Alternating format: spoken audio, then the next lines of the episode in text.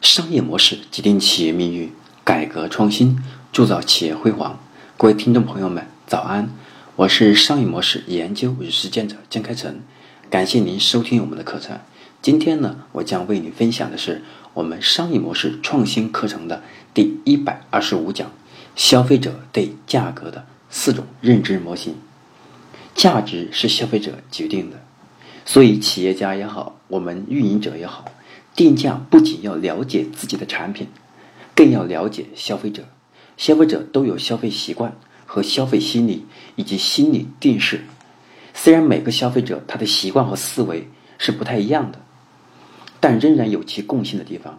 认识到这些共性，知己知彼，才能做到更精准的定价，让我们的产品卖个好价钱。那在当下呢，消费者对价格的认知主要有四种模型。第一种模型。是高价等于高品质。当产品质量难以通过其他外部指标来判定时，就只能用价格。价格高，消费者得到的信号是东西好；价格低，消费者马上得出结论，便宜没好货。因此，在实际的定价当中，我们的价格应该和消费者的认知是匹配的。那么，第二种模型是高贵等于尊贵。消费者对价格的心理感受也有一样的这样的共性：高贵等于珍贵，价格越贵，彰显产品越尊贵，越能体现价值。特别像礼品，还有像一些高价值的产品，比如说像电脑，像我们家的电视机，大家会认为价格高意味着这个产品的质量更靠谱，它的品牌越厚重。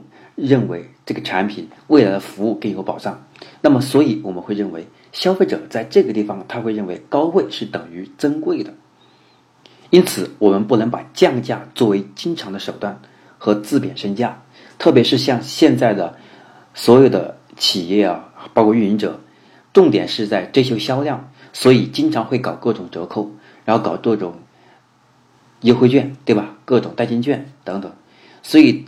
我们在实际的运营过程当中，不能让消费者产生的依赖性，时间长了以后，他会对我们这个品牌就开始心理的地位就会下降了，不打折、不搞活动，他就不来了。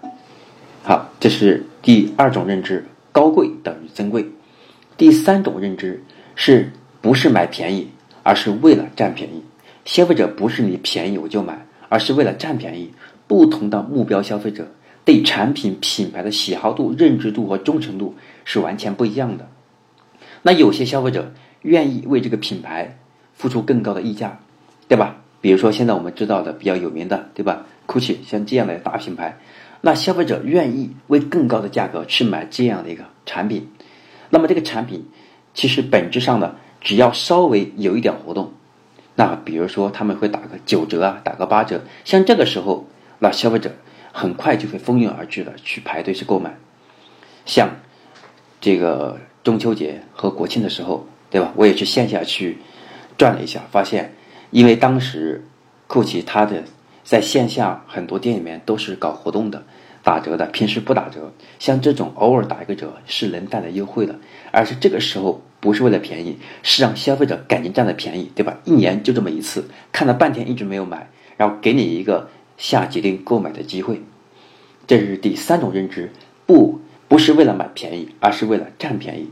那么第四种是追高不追低。